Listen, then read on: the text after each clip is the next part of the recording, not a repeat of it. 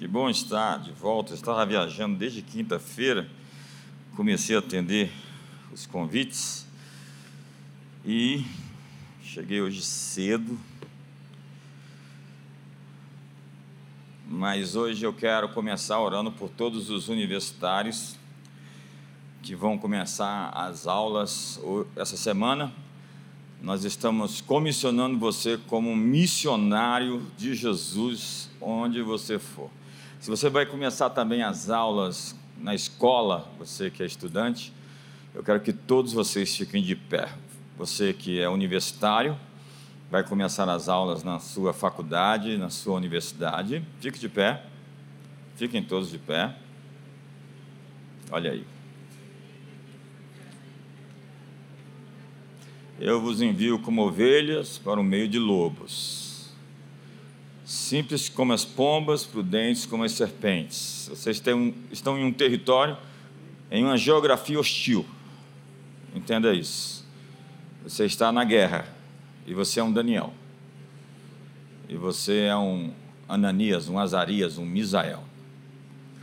Você também que estuda e vai começar as aulas essa semana, pode ficar de pé também, nós vamos comissionar você.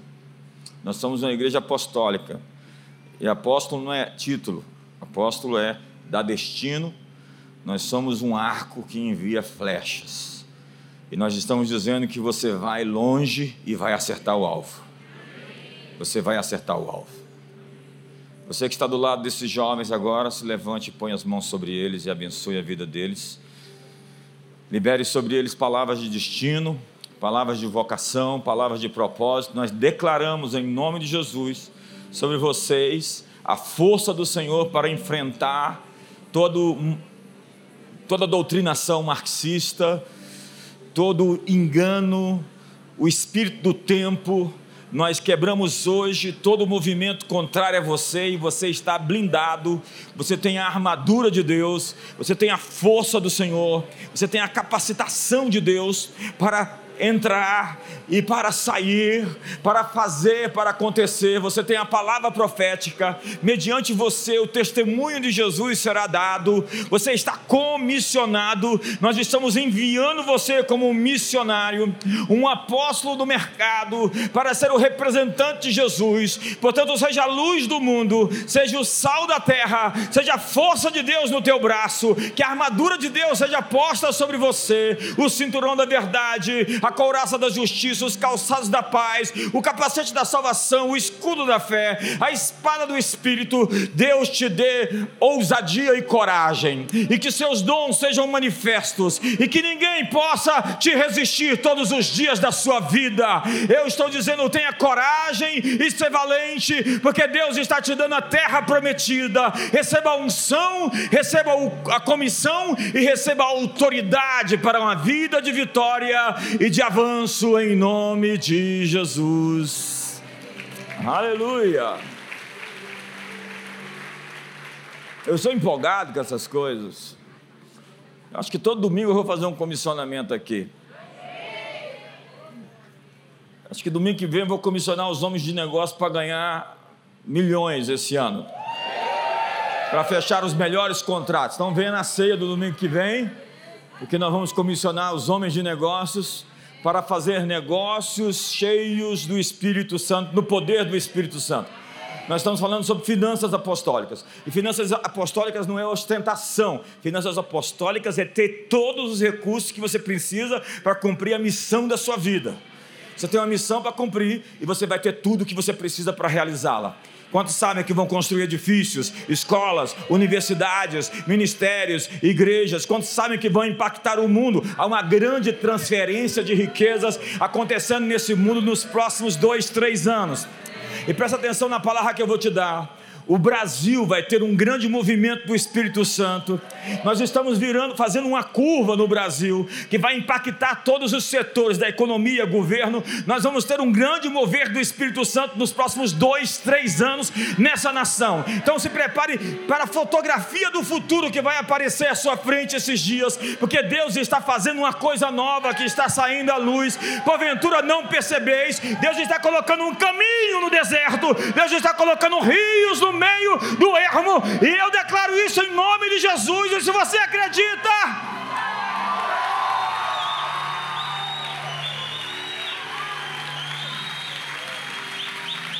Jesus, guarde essas palavras e depois cobre o seu cumprimento. Há algo acontecendo em toda a América Latina. Há algo que vai acontecer muito especial da parte de Deus esses dias. Gênesis 21. Vamos ler do verso 22 a 34. Eu tenho tanto texto bíblico para ler hoje, que é porque você não leu a Bíblia a semana inteira e vai ler o atrasado aqui agora. Você que está no atraso vai ler a Bíblia hoje pelos dias que você não leu no restante da semana. Eu tenho muitos textos para ler porque eu sou um pregador e nós somos uma igreja com a Bíblia aberta. Nós dizemos: se nós não conseguimos provar nas Escrituras, não precisa crer mas se nós provarmos, você vai ter que se submeter à palavra de Deus. Então vamos ler rapidamente, porque eu tenho que correr e eu só tenho três horas para pregar essa mensagem. Por esse tempo, Abimeleque e Ficol, comandante do seu exército, disseram a Abraão. Entenda aqui, primeiro, Abimeleque é Abimeleque. Meleque é rei. Meleque é rei. Meleque era um deus pagão, que os judeus mudaram o nome de, de, de Meleque para Moloque, e que nós aqui no Brasil chamamos de Moleque. Quantos estão comigo aqui? Abi Meleque é o rei Abi, e ficou comandante do exército, disseram a Abraão: Deus é contigo em tudo. Eu não vou poder explicar tudo, porque senão não termina essa mensagem hoje. Deus é contigo em tudo o que fazes, Abraão. Agora, pois, jura-me aqui por Deus que não me mentirás, nem a meu filho, nem a meu neto, e sim que usarás comigo e com a terra em que tens habitado daquela mesma bondade com que eu te tratei. Veja que esse homem enxergou o futuro, ele viu que Abraão era uma pessoa incomum, então ele correu na frente e falou: Eu preciso fazer uma aliança com você. Quando você enxerga isso na vida de alguém, você tem que chegar antes e fazer uma aliança com ela, porque quem se adianta governa. Respondeu Abraão: Juro no entanto, contudo, diz Abraão, nada obstante, Abraão repreendeu Abimeleque por causa de um poço de água que os servos desse lhe haviam tomado à força. Respondeu-lhe Abimeleque: Não sei quem terá feito isso também, nada me fizesse saber, nem tampouco ouvi falar disso, senão hoje. Tomou Abraão ovelhas e bois e deu-os a Abimeleque, e fizeram ambos uma aliança. Pois Abraão, a parte sete, sete cordeiras do rebanho, Perguntou Abimeleque a Abraão: Que significam as sete cordeiras que pusesse à parte? Respondeu Abraão: Receberás de minhas mãos as sete cordeiras para que me sirvam do testemunho de que eu cavei esse poço. Por isso se chamou aquele lugar de Berseba, porque ali juraram eles ambos. Assim fizeram aliança em Berseba, em Berseba, Levantaram-se Abimeleque ficou o comandante do seu exército e voltaram para as terras dos filisteus. Plantou Abraão tamargueiras em Bérseba e invocou ali o nome do Senhor Deus eterno. E foi Abraão por muito tempo morador da terra dos filisteus. Pai, obrigado pela tua palavra, pela tua aliança, pela aliança que temos contigo, pela aliança que temos com os irmãos. E que hoje saiamos deste lugar mais do que nunca aliançados contigo e irmãos na aliança uns com os outros, em nome de Jesus. A Bíblia é um livro de alianças. Nós temos a, a antiga aliança e a nova aliança, que são dois testamentos. Abra as páginas das Escrituras e nós vamos ver muitos pactos de Deus com os homens e dos homens com outros homens. Uma aliança interpessoal é um contrato, um acordo, um pacto. Mas ela significa mais do que um acerto entre duas pessoas. Uma aliança sempre envolve uma terceira pessoa, que nesse caso é Deus. Então, vou fazer acordo com uma pessoa, lembre-se que Deus sempre está nos observando. Diz a Bíblia que quando um homem acerta de pagar um salário para alguém e não o paga, Diz a Bíblia que se o jornaleiro, que é aquele que recebia o, a jornada, por uma jornada de, de, dia de trabalho, o seu salário, não receber, se ele clamar a mim, eu o ouvirei. Porque Deus faz justiça. Abimeleque, ao reconhecer as bênçãos de Deus sobre a vida de Abraão, disse no verso 22: Por esse tempo, Abimeleque e Ficol, comandante do seu exército, disseram a Abraão: Deus é contigo em tudo que fazes. A primeira característica de um relacionamento de aliança é aquilo que a outra pessoa traz ou carrega da parte de Deus. Desde cedo, muito cedo, eu comecei a identificar pessoas que carregavam coisas de Deus, que tinham aliança com Deus, que estavam próximas de Deus, e eu me inspirei nelas, eu me modelei nelas. Desde o início, eu sempre admirei os homens de Deus. Eu via a reunião dos pastores e eu pensava, eu vou estar naquela reunião bem em breve. Quando falava num evento, numa conferência, todos os pastores, nós temos uma reunião, eu quase ia ficar lá na porta, esperando eles me chamar para entrar. A primeira característica desse relacionamento é essa profundidade da sua vida com Deus que é enxergada por aqueles que te veem. Aqueles que te veem enxergam se você tem um relacionamento com Deus ou não. E é nítido quando alguém anda na bênção do Senhor. Está claro, está patente. Você não precisa ser esperto, inteligente. Nós não precisamos falar por nós aqui na comunidade das nações. Nosso fruto dá testemunho acerca de nós. Pelo fruto você conhece uma árvore. E o alvo de um relacionamento deve ser auxiliar um ao outro a cumprir a vocação de Deus. Então, é hora de você rever as suas alianças. Porque relacionamentos te dão plataforma, te levam para frente e outros te puxam para trás. No verso 23, Abimeleque insiste que Abraão transforme o relacionamento em um compromisso verbal específico confirmado por juramento. Diga comigo, juramento. Então ele diz: Agora, pois, jura-me aqui, por Deus, que me não mentirás, nem a meu filho, nem a meu neto, e sim que usarás comigo e com a terra em que tens habitado, daquela mesma bondade com que eu te tratei. Ele está dizendo: Eu sei que você vai muito longe, Abraão. Eu sei que você vai ter domínio e governo. E eu quero fazer aliança com os seus filhos e os seus descendentes, porque eu sei que você tem uma bênção especial sobre a sua vida. Agora entenda: Abimeleque o fez jurar diante de Deus, ou como traz o hebraico, da seguinte forma: permitir-se ser ligado por juramento. Entenda essa frase? Ser ligado por juramento. O juramento não é uma coisa que você faz irresponsável e depois esquece e depois não cumpre. Efésios capítulo 4, verso 15, Paulo nos exorta a falar a verdade em amor. Aliança exige honestidade. No mundo dos negócios, isso equivale a cobrar preços justos por produtos honestos. A descrever honestamente nos rótulos e nas embalagens os ingredientes dos produtos. A pagar seus impostos e a pagar seus colaboradores Diz a Bíblia que uma balança desregulada é uma balança abominável. O texto diz: o peso fraudulento e a medida falsa são uma abominação ao Senhor, tanto uma como outra. Dois pesos e duas medidas. O texto segue dizendo que uma aliança passa de geração para outra geração. É o verso 23. Repetindo: Jura-me por Deus que não mentirás nem ao meu filho, nem ao meu neto passa de geração em geração, porque a aliança está fundamentada em Deus, o Deus que vive através das gerações. E aqui há quatro elementos da aliança.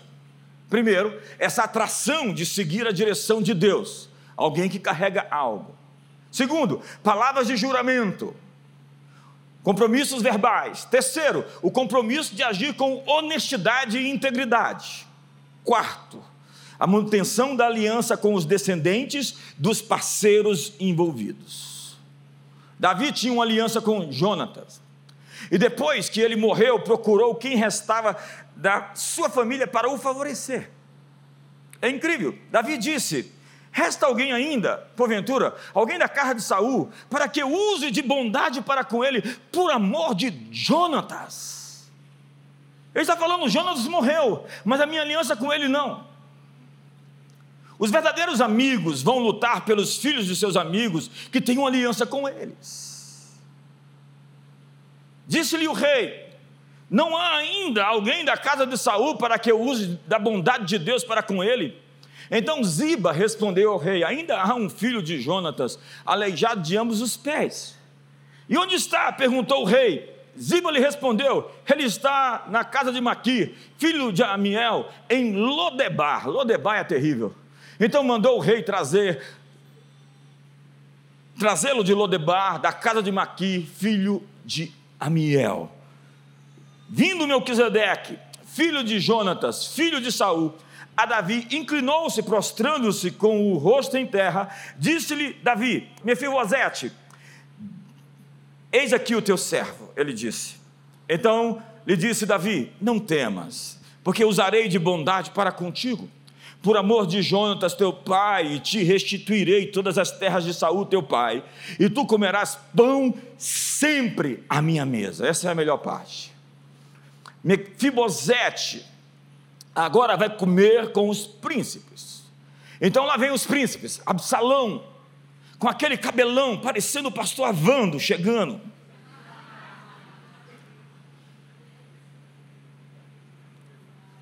Salomão vem desfilando no tapete do palácio. Imagina a cena.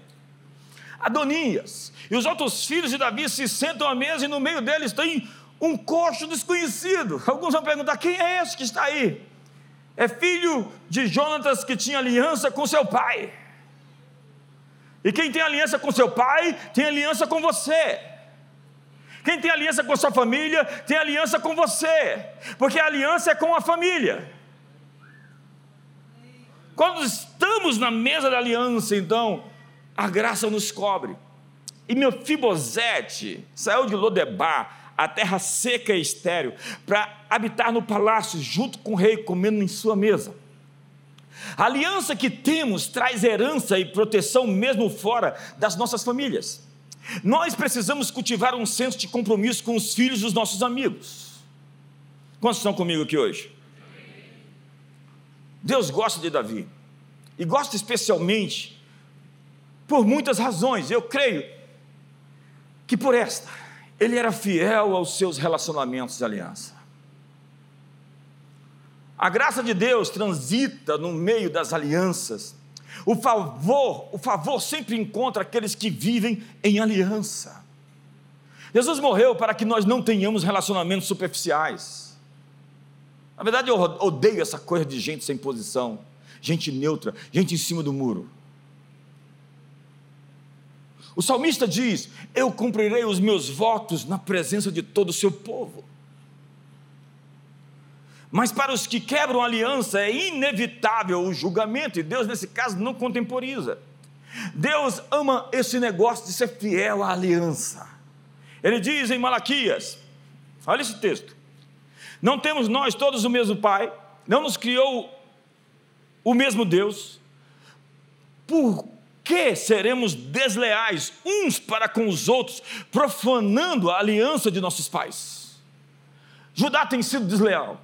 A abominação tem sido cometida em Israel e em Jerusalém, porque Judá profanou o santuário do Senhor, o qual ele ama, e se casou com a adoradora de Deus estranho. O Senhor eliminará das tendas de Jacó o homem que fizer tal, seja quem for, e o que apresenta oferta ao Senhor dos exércitos. Ainda fazeis isso.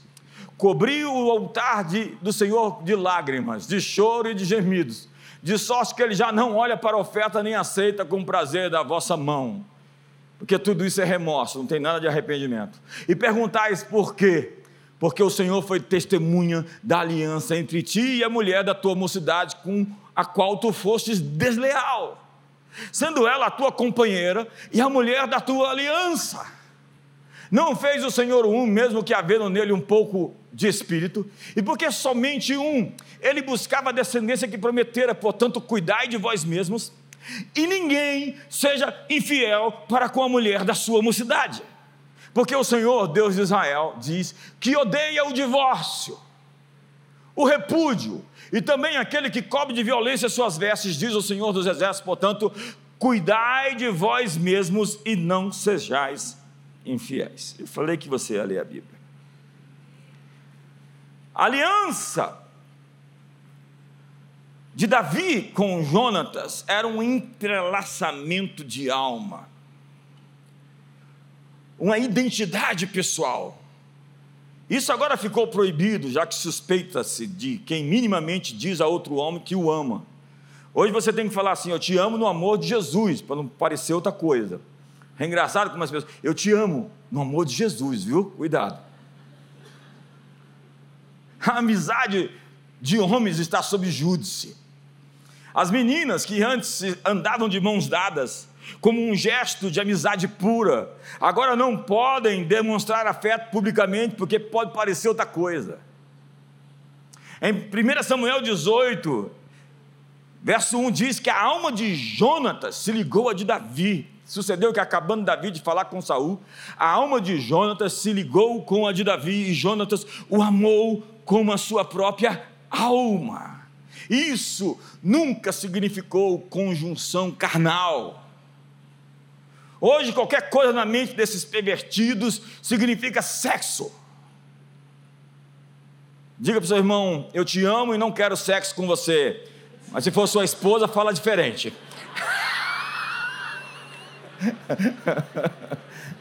Se você falar isso para sua mulher, meu irmão, não sei não. Teve um irmão que falou ali, ó, acabei de ver. Estranho isso, né? Amar com o amor de Deus não significa querer ter sexo com quem se ama. As pessoas dizem hoje, para não parecer uma cantada, eu te amo no amor de Jesus. Em outras palavras, quando eu digo que eu te amo, não estou querendo dizer que quero fazer sexo com você. Na vida, Deus nos dá irmãos de propósito. Que desejam o nosso bem como se desejassem o seu próprio. Eu estou atrás dessa gente, sabe? Há pessoas com afinidade de visão e propósito com quem temos um alinhamento sobrenatural, uma conexão. Esses tempos, eu estava agora lá nos Estados Unidos e uma pessoa que veio aqui poucas vezes, mas a gente se conectou tanto espiritualmente. A gente fala a mesma linguagem de fé. O que atraiu Jonatas a Davi foi a sua coragem ao enfrentar Golias. Jonatas viu aquele sujeito indo para cima de Golias e falou: Quem é esse cara? Eu quero ser amigo dele.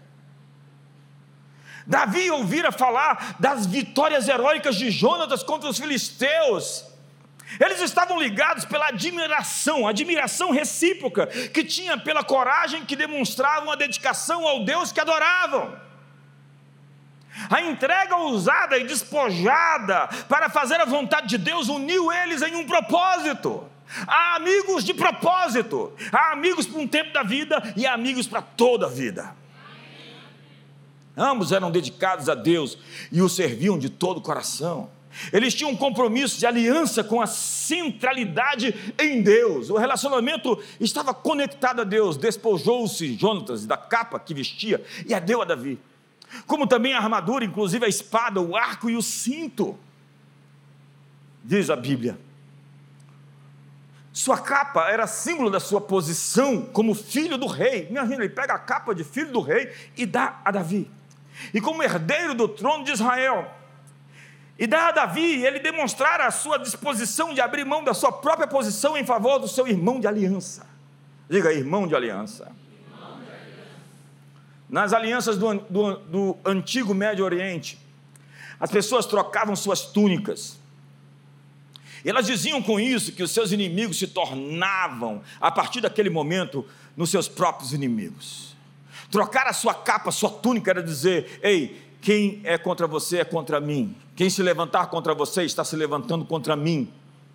Isso é a OTAN, né? a Organização do Tratado do Atlântico Norte, que foi feita justamente para dizer: nós somos uma coalizão de nações que quem atacar uma vai atacar todos nós. E nesse caso bíblico, a casa era o manto que representava a própria pessoa. Alguém que visse você com a minha capa iria achar que você sou eu e vice-versa olhava distante e falava assim: essa capa é do JB. É como o, o rei Josafá, diz a Bíblia que foi vestir a capa de Acabe. E quando as pessoas, os inimigos viram Josafá de longe com a capa de Acabe, foram atrás dele para o matar. Tem algumas capas, se você vestir, prepare-se, você está prestes a morrer.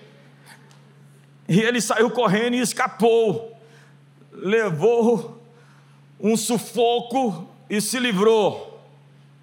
Irmãos de aliança, são irmãos que se defendem e falam bem uns dos outros. Eles aprenderam a falar bem pelas costas. Quantos estão comigo aqui hoje?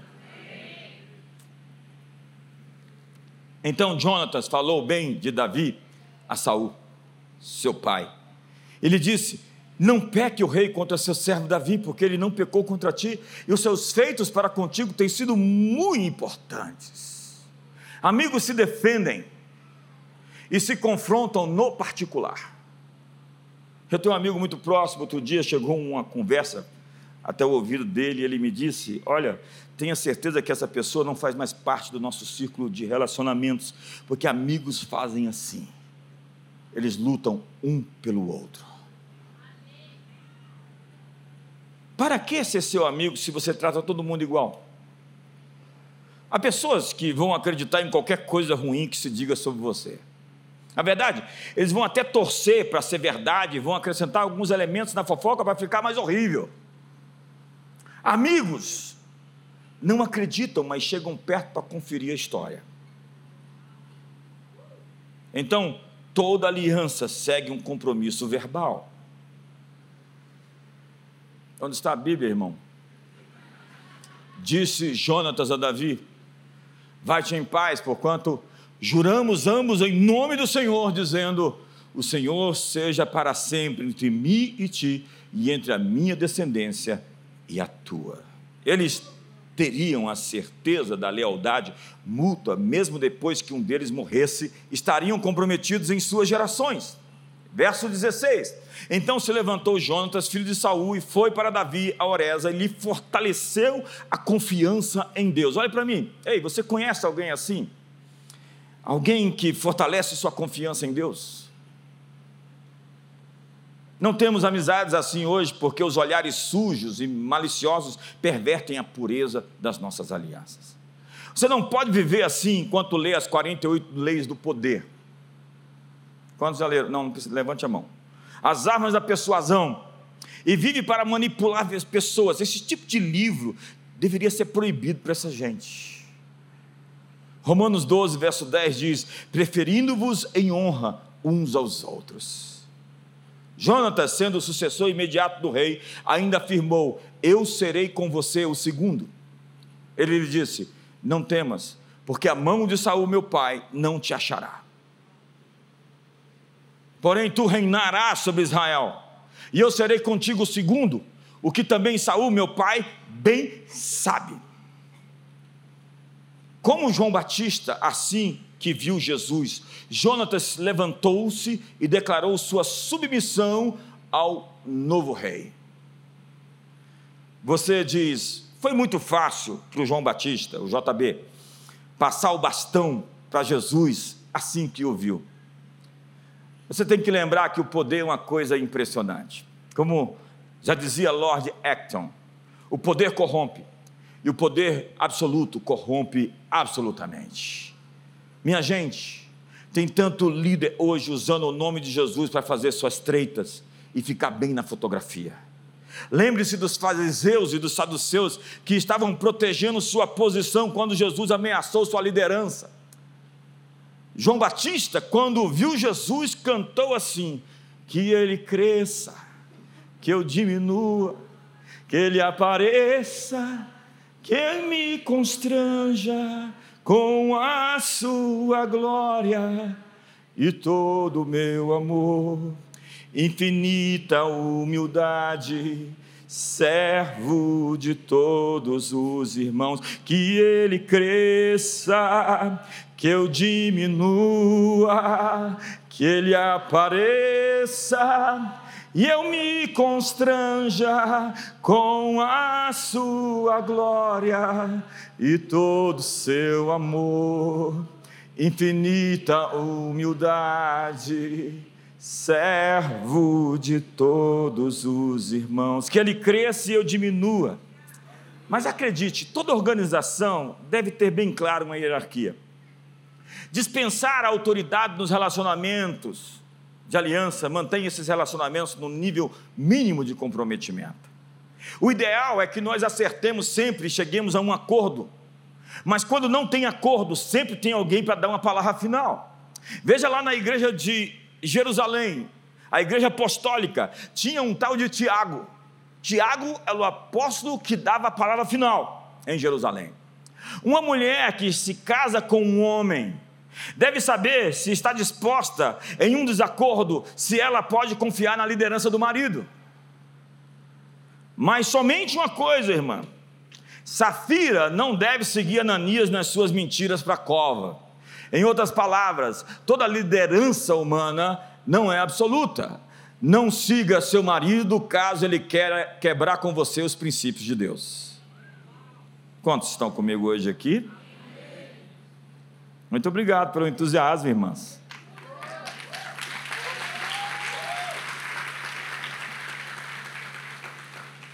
Sabe, Jonatas deveria ter se juntado a Davi. Jonatas era fiel a Davi e fez a escolha de permanecer com um rei que Deus havia rejeitado. Isso lhe custou a vida.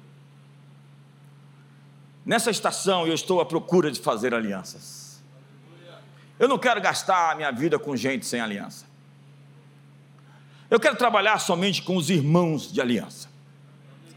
Tem pessoas que querem vir e ficar, ficar, ficar. Quem fica com quem não tem aliança é garota e garoto de programa.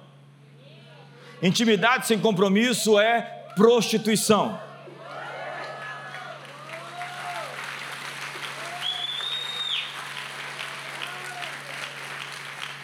Nós não queremos um programa com você. Nós queremos construir algo para Deus juntos nessa geração. E eu aprendi a distinguir os com aliança e os sem aliança. Aliança exige exclusividade e prioridade. Deus não aceita repartir você com os ídolos. Ou supondes que em vão afirma a Escritura, é com ciúme que por nós anseia o Espírito que Ele fez habitar em nós. Ei, Deus tem ciúmes de você. E o sentido dessa palavra é que ele é intolerante a qualquer rival. Deus não quer disputar você com nenhum ídolo do momento. O segundo é que Deus é vingador de todos aqueles que o abandonam, que quebram a sua aliança. Ciúme não é possessividade, mas zelo pelo cumprimento do acordo que foi feito. E agir de maneira apaixonada para proteger a intimidade da aliança. O ciúme exige lealdade. O marido tem ciúmes da mulher porque ela é sua, e a mulher do marido porque ele é seu. Paulo disse que o seu corpo não pertence a você, é do seu marido, e o corpo do seu marido é seu. Um pastor tem ciúme das ovelhas, mas alguns não sabem pertencer, não aprenderam a fazer parte de algo. Veja que na Bíblia todos têm uma casa: casa de Zadok, casa de Davi, casa de Jessé, casa dos recabitas. Mas há muitos de nós que não aprenderam a jogar em um time. Eu tenho relacionamentos de longo prazo, acredite. Eu viajo a Israel pela mesma agência há 17 anos e nós enfrentamos algumas dificuldades, algumas vezes, mas nós perseveramos e continuamos trabalhando com a mesma agência. E hoje nós somos amigos dessas pessoas. Eu tenho amigos de longa data. O Elise já está aqui, já tem uns 50 anos, não. Nós estamos velhos, Elise, envelhecendo juntos. Né? Nós temos pessoas que estão aqui desde o início da igreja. Tem gente que pisou na lama do dilúvio quando estava secando. Olha para o seu irmão, veja se ele está ficando velho.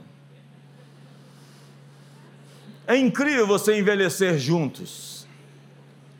Imagina quando eu e a Dia estivermos bem velhinhos, como é que vai ser engraçado. Porque nós vamos envelhecer juntos, vamos ficar mais bonitos. A Dice já é engraçada do jeito que é, imagina a velhinha.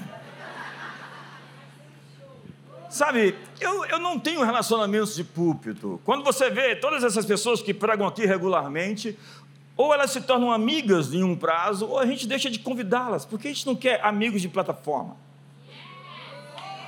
Nós temos uma aliança. Essa semana eu comecei a viajar para atender os convites dos amigos nas igrejas e nas comunidades das nações do Brasil.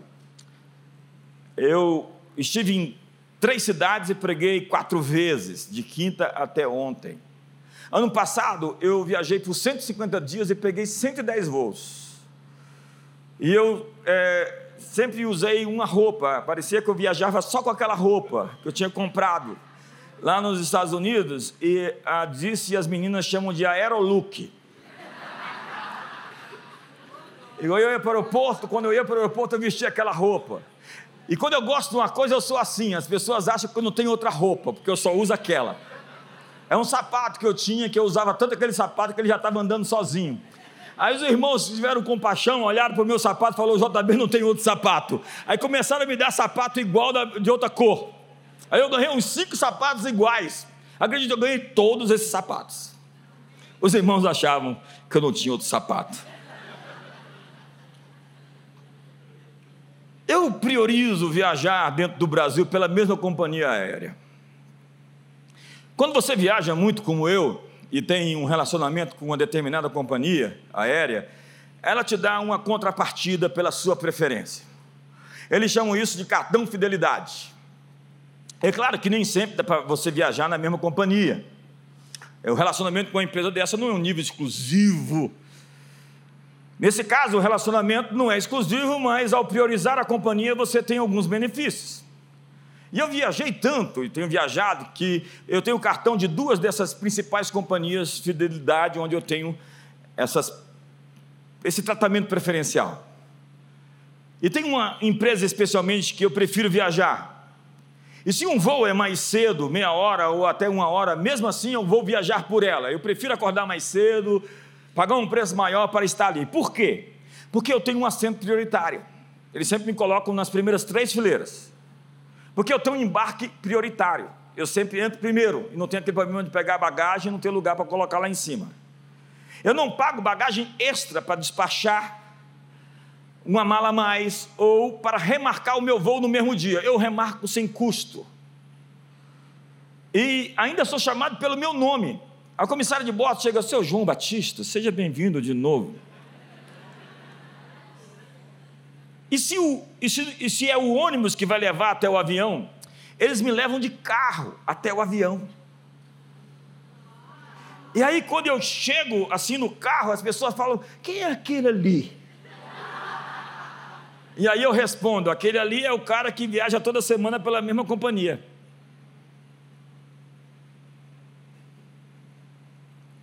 Você não entende. A Bíblia diz que quem tem muitos amigos sai perdendo. Você tem que ter amigos de verdade, amigos para a vida inteira.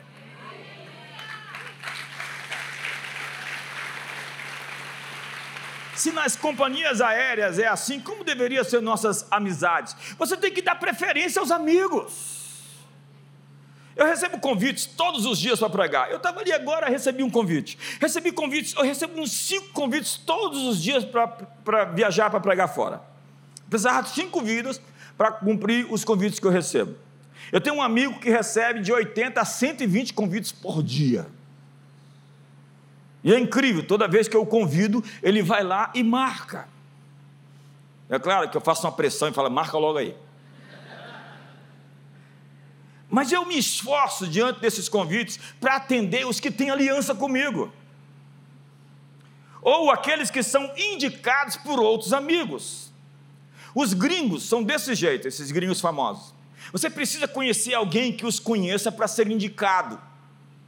Jesus foi indicado por João Batista. Se você acha se o Filho de Deus foi indicado, João disse: Este é o Cordeiro de Deus. Jesus disse: O João Batista dá testemunho de mim. Imagina eu e você se você não foi indicado por ninguém, se não tem ninguém para te indicar, você está por conta própria.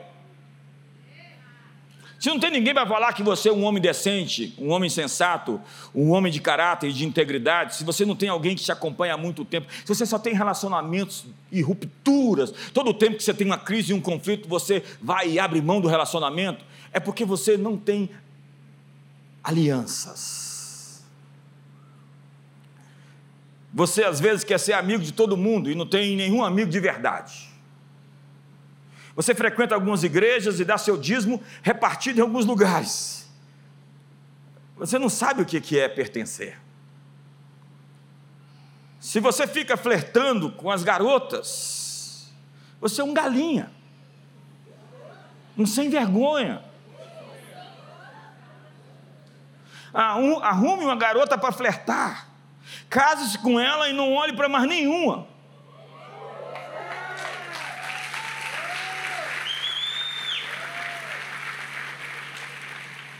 Já disse, eu fiz uma aliança com os meus olhos.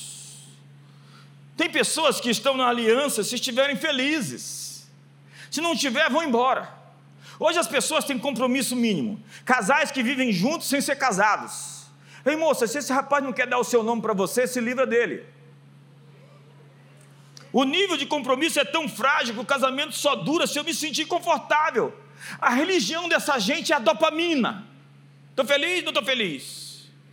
Estou feliz, não estou feliz. Bem me quer, mal me quer. Pois arrume um jeito de ficar feliz e não saia da sua posição. Tem uns panacas às vezes que falam, bispo, eu saí de casa, por quê? Porque minha mulher me mandou. Falei, quem mandou? A mulher. Ela tinha que te expulsar mesmo. Se ela te expulsou, você fica em casa. Fala, isso aqui é minha casa, eu vou ficar aqui e ninguém sai, nem eu, nem você. E a gente vai resolver nossas treitas aqui. A aliança exclusiva de um homem com uma mulher é uma das coisas mais bonitas que Deus fez, sabia? Diz a Bíblia: jardim fechado és tu. E o jardim na Bíblia sempre é as frutas que estão ali presentes. Minha irmã, olha o relacionamento de amizade, noiva minha, é um manancial recluso, eu só bebo, só eu bebo, e fonte selada, ninguém entra. Que lindo isso! Um homem é feliz quando sabe que o fruto que nasce no jardim é somente dele e que aquelas águas só pertencem a ele. Uma mulher que pode chamar seu homem de seu, que poderoso é isso! E a Bíblia diz que há quatro coisas que não deixam rastro, onde não fica nenhum resíduo. Há três coisas que são maravilhosas demais para mim, sim. Há quatro que eu não entendo. O caminho da águia no céu Mantenha esse texto aí para o pessoal prestar atenção. O caminho da cobra na penha, o caminho do navio no meio do mar e o caminho do homem com uma donzela. O que, que é que essas coisas têm em comum? Não tem rastro. Vamos lá? O caminho da água do céu. Alguém viu algum resíduo? O caminho da cobra na penha, o caminho de um navio no meio do mar e o caminho de um homem com uma virgem. Não tem rastro. Não tem sonho com ex-namorado não tem opressões noturnas. O verso 20 segue dizendo: Tal é o caminho da mulher adúltera. Come e limpa a boca e diz: Não cometi maldade. O problema é que nem água, nem detergente lava essa gente encardida pelo pecado. Somente o verdadeiro arrependimento e o sangue de Jesus pode limpar a história dessas pessoas. Tá bom, bispo, eu não, sou, eu não sou mais virgem. Cheguei aqui na igreja, você sabe como é que é o mundo lá fora. Minha palavra para você é: dedique-se ao Senhor enquanto estiver solteira e guarde-se para o seu marido. E para de namorar, pelo amor de Deus.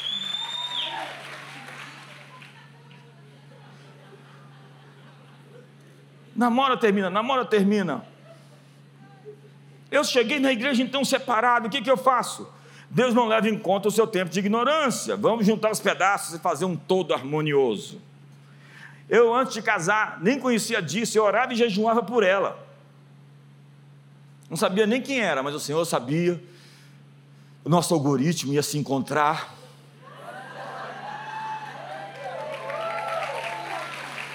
E a quem interessar aqui essa noite, eu sou marido de uma só mulher.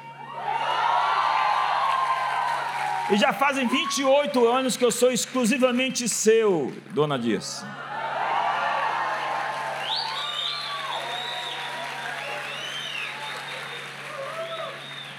Se você tiver algum, não tiver nenhum compromisso essa noite, Sabe, debaixo desse céu não existe nada tão bonito como uma mulher. Quantos homens podem dizer? A mulher é o ser mais belo. A beleza da mulher se compara na Bíblia à beleza de Lúcifer. Os anjos que o digam. Mas eu aprendi uma coisa com Billy Graham.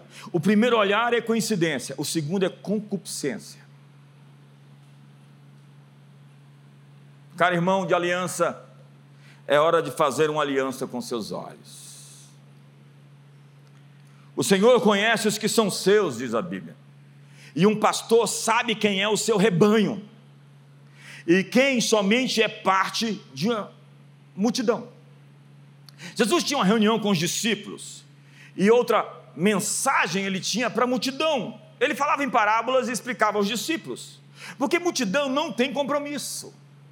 Multidão vem quando tem festa. Multidão oferta o que lhe sobra sai em qualquer crise. Discípulos ficam e lutam. Se tem algum jejum proclamado, como amanhã já tem, segunda, terça e quarta, eles jejuam, eles respondem, eles andam na mesma frequência. Todo discípulo é um seguidor, mas nem todo seguidor é um discípulo. O seguidor espera pães e peixes, o discípulo é um pescador. O seguidor luta por crescer, o discípulo luta por reproduzir-se. O seguidor se ganha, o discípulo se faz. O seguidor depende dos afagos, dos aplausos, o discípulo está determinado a servir. O seguidor gosta de elogios, o discípulo é um sacrifício vivo. O seguidor precisa ser sempre estimulado, o discípulo procura estimular os outros. O seguidor reclama e murmura, o discípulo obedece e nega-se a si mesmo. Os seguidores esperam milagres, os discípulos os fazem. O seguidor sonha com a igreja ideal, o discípulo se entrega para fazer uma igreja real. O seguidor responde, talvez o discípulo responde: Eis-me aqui. O seguidor espera a recompensa para dar, o discípulo é recompensado porque dá. Então eu quero terminar onde comecei. Voltemos ao livro de Gênesis. Abraão concordou de fazer aliança com Abimeleque. Mas havia algo ali a ser resolvido. Então ele coloca na mesa uma ofensa que atrapalhava o relacionamento. Ei, olhe para mim ofensas têm que ser resolvidas. Porque elas curtem, ficam curtindo e ficam amargando, e daqui a pouco é o que eu chamo de fator Aitoifel. Quem era Aitoifel? Era o conselheiro de Davi. E quando Davi levou um golpe de Estado, ele virou as costas para Davi e se juntou a Absalão. A Bíblia diz que o conselho de Aitoifel era como a palavra do Senhor ele tinha a palavra certa. Mas alguns eruditos acreditam que ele era tio de Betseba, de Bexiva. E quando Davi fez aquela história toda, ele estava ali curtindo uma amargura contra seu líder. E na primeira oportunidade, ele foi dar uma facada nas costas de Davi. Olha para o seu irmão, problemas têm que ser resolvidos. Irmãos de aliança têm conversas difíceis. Quantos sabem que vai ter uma conversa difícil essa semana?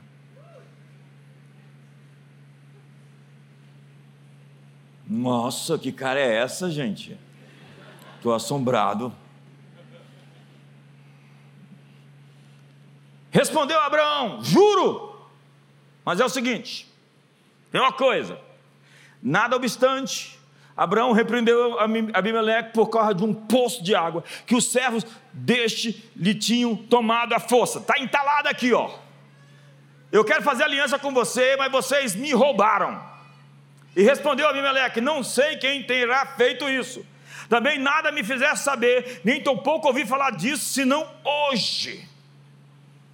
E Abimeleque prometeu devolver o poço. Então a aliança foi selada com sete cordeiros. O lugar foi denominado por causa da aliança. Chamaram-me até os dias de hoje em Berseba o poço do juramento. Eu estive lá, ou o poço dos sete juramentos. Em 2018, eu estive lá duas vezes em Berseba. Sabe o que, é que tem hoje lá em Berseba? Em Berseba.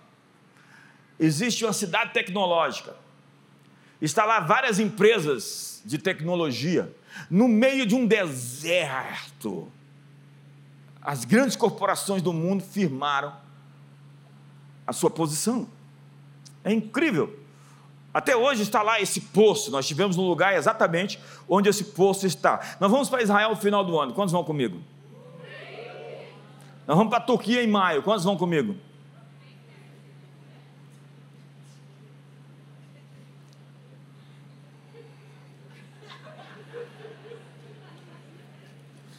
Diga para você, irmão, vamos mudar de assunto. Tomou Abraão ovelhas e bois e deu-os a Abimeleque, e fizeram ambos uma aliança. Pôs Abraão à parte sete cordeiras do rebanho Perguntou Abimeleque a Abraão: Que significam as sete cordeiras que puseste à parte? Respondeu Abraão: Receberás de minhas mãos as sete cordeiras para que me sirvam de testemunho de que eu cavei esse poço. Por isso se chamou aquele lugar Beceba, porque ali juraram eles ambos. E Deus sempre conhece a geografia dos nossos altares, as nossas alianças que a gente fez com Ele e de nossas alianças que nós fizemos uns com os outros. E Deus é sempre testemunha das alianças que nós fazemos. Porque toda aliança tem uma terceira pessoa. É o cordão de três dobras. Em Gênesis 26, nós temos então a renovação da aliança. É incrível que o ministro aqui dos dízimos e das ofertas leu Gênesis 26. Isaac semeou naquela terra e no mesmo ano colheu cem vezes, cem por um. O que, que é um resultado de 100 vezes. Não existe nada no mercado, nem perto disso. Então agora, diz a Bíblia, eles responderam, vimos claramente, é verso 28, que o Senhor é contigo, outra vez. Então dissemos: haja agora juramento entre nós e ti, e façamos aliança contigo. Jura que não nos fará mal, a mesma conversa como também não te havíamos tocado, e como te fizemos somente o bem, e te deixamos ir em paz. Tu és agora abençoado do Senhor. Abimeleque volta, e agora não é o Abimeleque, Abimeleque é um, é um título. Abi, o rei, Meleque. Provavelmente é o filho daquele que se encontrou com Abraão, com o mesmo nome. E agora eles teriam de agir com integridade, sem falsidade um com o outro como Jacó, que fez uma aliança com Labão. E a partir daquela aliança, eles estavam impedidos de fazer mal um ao outro e invocaram a Deus como testemunha. Veja o verso número 43 de Gênesis, capítulo 31. Prometo que esse é o último texto longo hoje. Quinta-feira eu vou ler mais algumas passagens para você. Eu vou pregar esse mês inteiro sobre aliança. Quantos querem ouvir a sequência? Quantos estavam na atualização ministerial? Na atualização ministerial a gente pega mais pesado, né?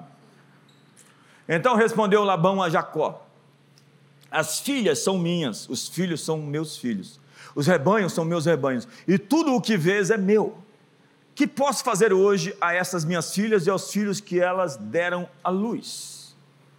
Então respondeu Vem, pois, e façamos aliança, eu e tu, que sirva de testemunho entre mim e ti. Então Jacó tomou uma pedra e a erigiu por coluna, e disse aos seus irmãos: Ajuntai pedras, e tomaram pedras, e fizeram um montão ao lado do que comeram.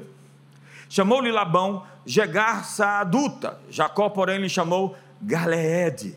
E disse Labão: Seja hoje esse montão por testemunha entre mim e ti, por isso se lhe chamou Galeede e Mispa, pois disse: Vigie o Senhor entre mim e ti, e nos julgue quando estivermos separados um do outro. Se maltratares as minhas filhas e tomares outras mulheres além delas, não estando ninguém conosco, atenta que Deus é testemunha entre mim e ti. Quando você, quando tiver alguém interessado das minhas filhas, saiba que eu vou fazer um acordo assim.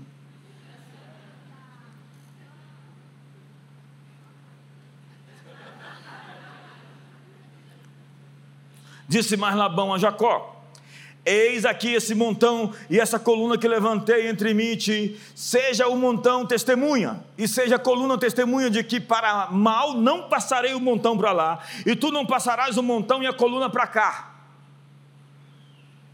É um pacto de não agressão, é um pacto de não falar mal, um pacto, um pacto de não prejudicar. o Deus de Abraão e o Deus de Naô, o Deus de, do, do pai deles, julgue entre nós. Uma das coisas mais duras que você pode dizer para um inimigo que fez coisas contra você é dizer: julgue Deus entre mim e ti. E eu tive que dizer isso essa semana. E ofereceu Jacó um sacrifício na montanha e convidou seus irmãos para comerem pão. Comeram pão e passaram a noite na montanha. Tendo se levantado Labão pela madrugada, beijou seus filhos e suas filhas e os abençoou, e partindo voltou para sua casa. Da mesma forma, Isaac e Abimeleque compartilharam de uma refeição cerimonial de comunhão para selar a aliança. Então Isaac lhes deu um banquete e comeram e beberam. Alianças sempre são seladas por refeições. Comer junto não é um ato ordinário. Você vai ver que o diabo sempre pede comida em sacrifício. Os judeus primitivos ofereciam cereais, era a oferta dos cereais, e animais em sacrifício que eram queimados, e uma parte ficava para o sacerdote comer. Jesus veio e ofereceu a si mesmo em sacrifício. E ele pregou uma mensagem em João capítulo 6 que ninguém gostou. Ele disse: Se você não comer do meu corpo, não beber da minha carne, não beber do meu sangue, você não tem vida em si mesmo. Ele estava falando da Santa Ceia, mas ninguém gostou. E alguns discípulos foram embora. Então Pedro se levanta e diz: Para onde eu vou, se só tu tens os caminhos da vida? A multidão foi embora e os discípulos ficaram. E na ceia, ele trocou de capa conosco, recebendo sobre si a capa do pecado. Lembra de trocar a capa? E fazer uma refeição juntos. É isso que nós vamos fazer no próximo domingo. A reunião mais importante que você tem no mês é a Santa Ceia. Quantos estão me entendendo aqui hoje? Você nunca pode deixar de ceiar no mês. É quando nós nos juntamos como o sacerdócio real, a nação santa, como o parlamento de Deus para decidir as coisas e para dizer ao diabo: você perdeu. A ceia é a mesa que Deus preparou o banquete na presença dos nossos inimigos. E nós vamos dizer aqui no próximo domingo de novo: Ei, Satanás, você perdeu.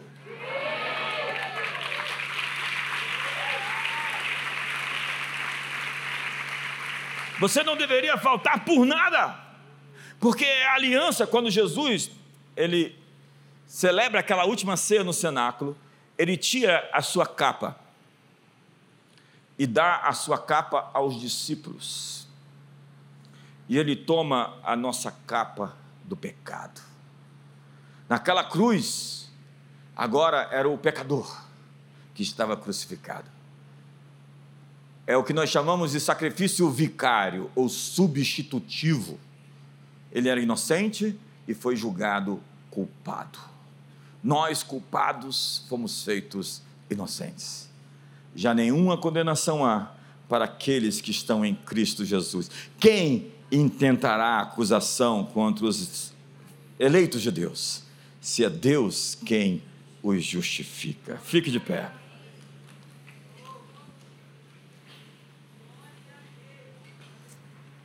Eu pensei que ia demorar mais nessa mensagem. Quantos querem assistir o Fantástico? Quantos querem começar a imersão total?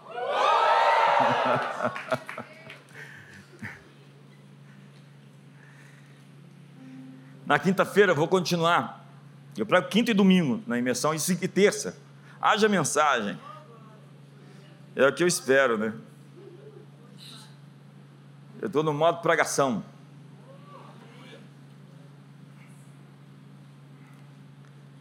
E eu quero falar sobre estágios de responsabilidade, intimidade, confidencialidade, pactos sociais.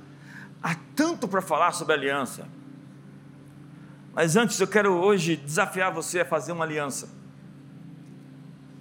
Ou a refazer alianças. Entenda que o inimigo fez alianças com nossos antepassados e essas alianças são renovadas através de festas sagradas. Não subestime uma festa sagrada. Todas elas é a confirmação ou a renovação de um pacto. Não subestime. Não subestime o Halloween. Ei, ei, não subestime qualquer coisa que envolva o mundo espiritual. O mundo espiritual, com ele, não se brinca. Não vá para uma tábua de adivinhação. Não brinque de adivinhação. A Bíblia diz: Não haja entre vós feiticeiros, agoureiros, nem quem consulte os mortos, nem Paulo Coelho, porque todo o que faz tal coisa é abominação ao Senhor. Eu sou o caminho, a verdade e a vida, ninguém vem ao Pai senão por mim.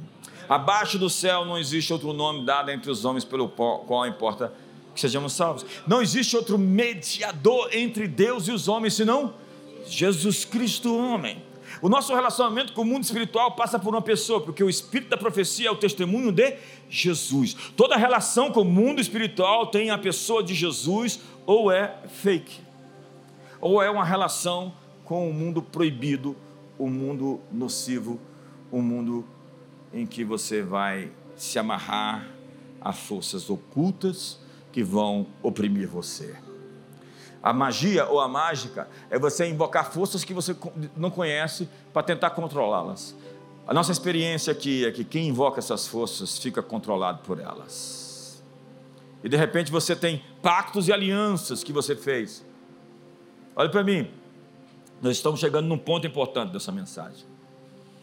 Isaías 28 diz: A sua aliança com o inferno não prevalecerá. Talvez você está aqui hoje e você tem que se desvencilhar de um acordo com algum ídolo, de uma aliança com o mundo espiritual, de um pacto que você fez, de alguma coisa que você, sem saber, ignorantemente, você se conectou e se entrelaçou. Talvez seja mesmo alianças de alma, como essa de Josafá e Acabe, que ele pega o manto de Acabe e se dá muito mal. Imagine se Davi fosse pegar a armadura de Saul. Liderança é uma coisa séria. Você tem que estar sob um teto protegido, uma capa. A igreja é capela, e capela é a capa que nos protege.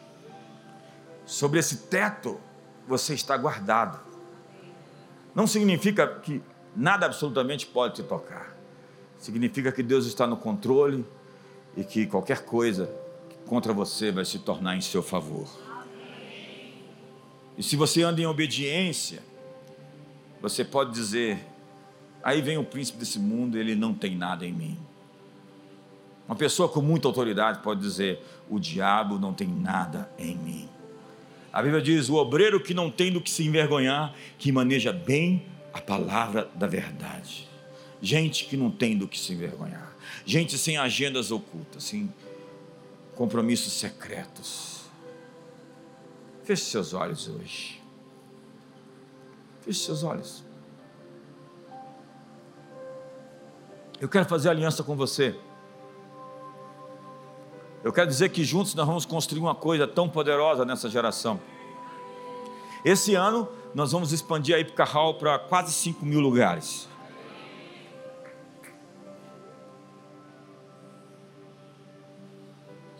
E eu estou fazendo uma aliança com você que você vai pagar essa conta. e que Deus vai te dar muito dinheiro para você pagar essa conta. Semana que vem eu vou comissionar os empresários. Eu tenho uma mensagem que eu não tenho coragem de pregar para todo mundo, porque ela é escandalosa para o miserável. O avarento, o miserável, vai falar: gente, que mensagem é essa? Expus sabedoria entre os experimentados. Jesus pregou uma mensagem para a multidão e explicou-a a um grupo selecionado. A mensagem que você prega para grupos selecionados. Feche seus olhos hoje. Hoje, talvez você vai ter uma conversa difícil com seu marido. E vai colocar na mesa algumas coisas. Com sua esposa, com seus filhos. Nós dizemos que Confronto é a tentativa de salvar um relacionamento. Então nós precisamos tirar as coisas debaixo do tapete, as coisas que nos deixam engasgado, entalado e falar a verdade em amor. Não é falar acusando ninguém, por favor. É dizer, eu me sinto assim, desse jeito. E eu me importo. E por isso quero ter essa conversa. Então abraça a pessoa do seu lado. Nós estamos aqui fazendo aliança. E a nossa aliança é que nós vamos cuidar dos filhos uns dos outros. Nós vamos cuidar dos filhos dos irmãos de aliança. E nós vamos ajudá-los a chegar aonde eles têm que ir. E a nossa aliança é que nós vamos lutar contra os inimigos que lutam. Talvez você está do lado de alguém que você não conhece, Eu espero que sim. Eu quero que você faça um pacto de oração com essa pessoa pelo mês de fevereiro inteiro. Dizendo, eu vou orar por você esse mês todo. E no final desse mês você vai ter uma história extraordinária para contar. Não faça isso com seu marido, não. Faça isso com alguém, alguém diferente. Não faça isso com alguém da família. Faça isso com outra pessoa. Vira aí de, de, de pai. Muda, muda, muda, muda, muda. Muda, vamos lá. Faça uma aliança de oração. Quando nós nos juntamos para orar uns com os outros, nós estamos provocando um, uma fusão dos núcleos. Nós estamos detonando uma bomba atômica. Nós estamos aqui fazendo aliança com a igreja local. Em cada família, eles se chamavam pelo nome de uma casa. Quem é você? Eu sou o JB da Comunidade das Nações. Eu sou o fulano da igreja tal. Eu sou o JB da Dirce. Eu sou o JB da Chara e da Caris. Eu sou o JB dos líderes que carregam comigo o peso do ministério. Eu sou o JB que uma aliança com os filhos daqueles que são meus amigos e que não vão me furtar a ajudá-los, caso eles precisem. Hoje é dia de aliança, hoje é dia de pacto.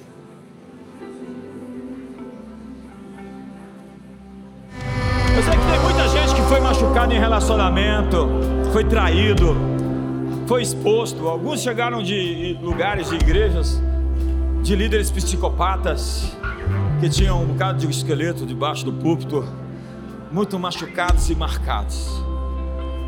Mas é hora de a gente romper os relacionamentos superficiais. É hora de nós termos relacionamentos profundos. É hora de nós nos conectarmos de verdade. Eu quero chegar daqui a 40 anos com os amigos que eu tenho. E nessa estrada eu quero construir novos relacionamentos com pessoas de valor.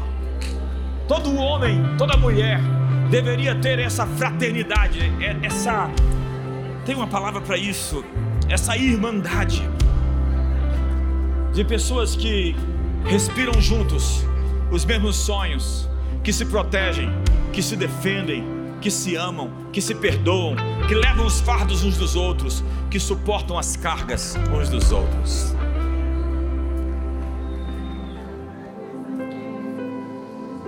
Eu quero te abençoar com a bênção da aliança hoje. É a bênção de José que eu quero liberar hoje sobre essa igreja. Sabe qual que é a bênção? É a que está lá no livro de Gênesis, capítulo 49. É uma incrível bênção.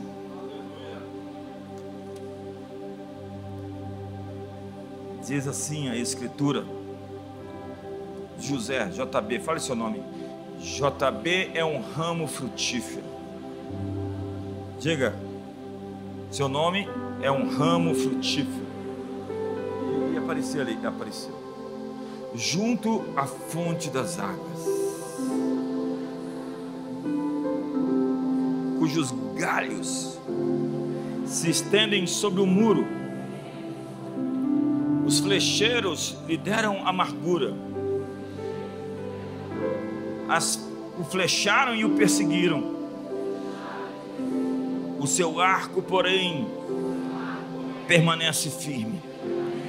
E os seus braços foram fortalecidos pelas mãos do poderoso de Jacó. O pastor, o rochedo de Israel pelo Deus de teu pai, o qual te ajudará, e pelo Todo-Poderoso, o qual te abençoará. Vamos lá? Com bênção dos céus em cima, com bênçãos do abismo que jaz embaixo, com bênçãos da fartura e da fertilidade. As bênçãos de teu pai excederão as bênçãos de meus pais, até o cume dos montes eternos. Elas estarão sobre a cabeça de JB e sobre o alto da cabeça do que foi distinguido de seus irmãos. Pai, nós abençoamos essa igreja, essa comunidade da aliança, esses irmãos da aliança, com a bênção daquele que se tornou o mais distinguido dos irmãos, a bênção daquele que foi flechado pelos flecheiros, mas que seus galhos se estenderam além dos muros, as bênçãos do alto céu e do profundo do abismo, a bênção dos mares, a bênção da terra, e que o Senhor faça nesses tempos a distinção entre os teus filhos que te servem e aqueles homens ímpios que não te servem, e que venham sobre o Brasil as promessas que o Senhor tem nos dado, como que uma nuvem de oração está guardada e as respostas vão chegar sobre essa terra tão querida e tão amada. E que o amor de Deus, a graça de Jesus e a comunhão do Espírito Santo seja sobre todos. Uma ótima semana.